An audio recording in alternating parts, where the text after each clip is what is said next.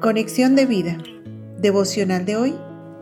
Apresúrate a restaurar tu relación con Dios, segunda parte. Dispongamos nuestro corazón para la oración inicial. Amado Dios, jamás quiero ocultar mi pecado, ni encubrirlo, ni mucho menos culpar a otro por mis faltas. Hoy reconozco mi iniquidad y confieso ante ti mi debilidad. Y te agradezco, Padre, porque tu Hijo Jesús cargó con todos mis pecados para darme el perdón. Me apropio de esta bendición. Gracias, Señor. Amén. Ahora leamos la palabra de Dios. Salmo 32, versículo 5. Mi pecado te declaré y no encubrí mi iniquidad. Dije, confesaré mis transgresiones a Jehová y tú perdonaste la maldad de mi pecado.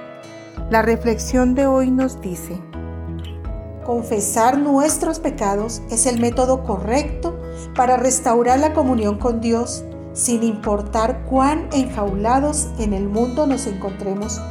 Lo fundamental es reconocer, declarar, contar, descubrir nuestro pecado delante de Dios y cambiar de dirección para restaurar el compañerismo y relación con Él.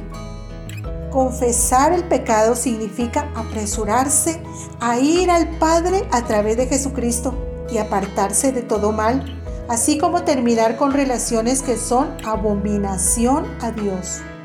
No debemos negar, ni encubrir, ni ocultar el pecado, pues Dios lo ve todo Solo debemos confesarlo y apropiarnos de su perdón.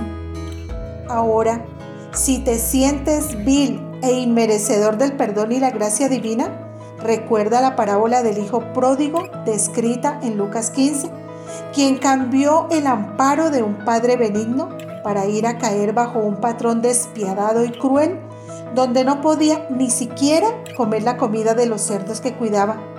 Este hijo volviendo en sí, recapacita sobre su mal proceder y sabiendo que en casa de su padre hay abundancia y bienestar, regresó sucio y maloliente a su hogar. Esperaba recibir un trato como un criado más, pero su padre le recibió con sus brazos abiertos, le expresó su amor y aceptación tal como estaba. Le puso ropas nuevas, un anillo en su dedo y calzado a sus pies, y el mejor banquete para celebrar su regreso. Esto nos muestra el gran amor de Dios. Él quiere restaurar la comunión contigo.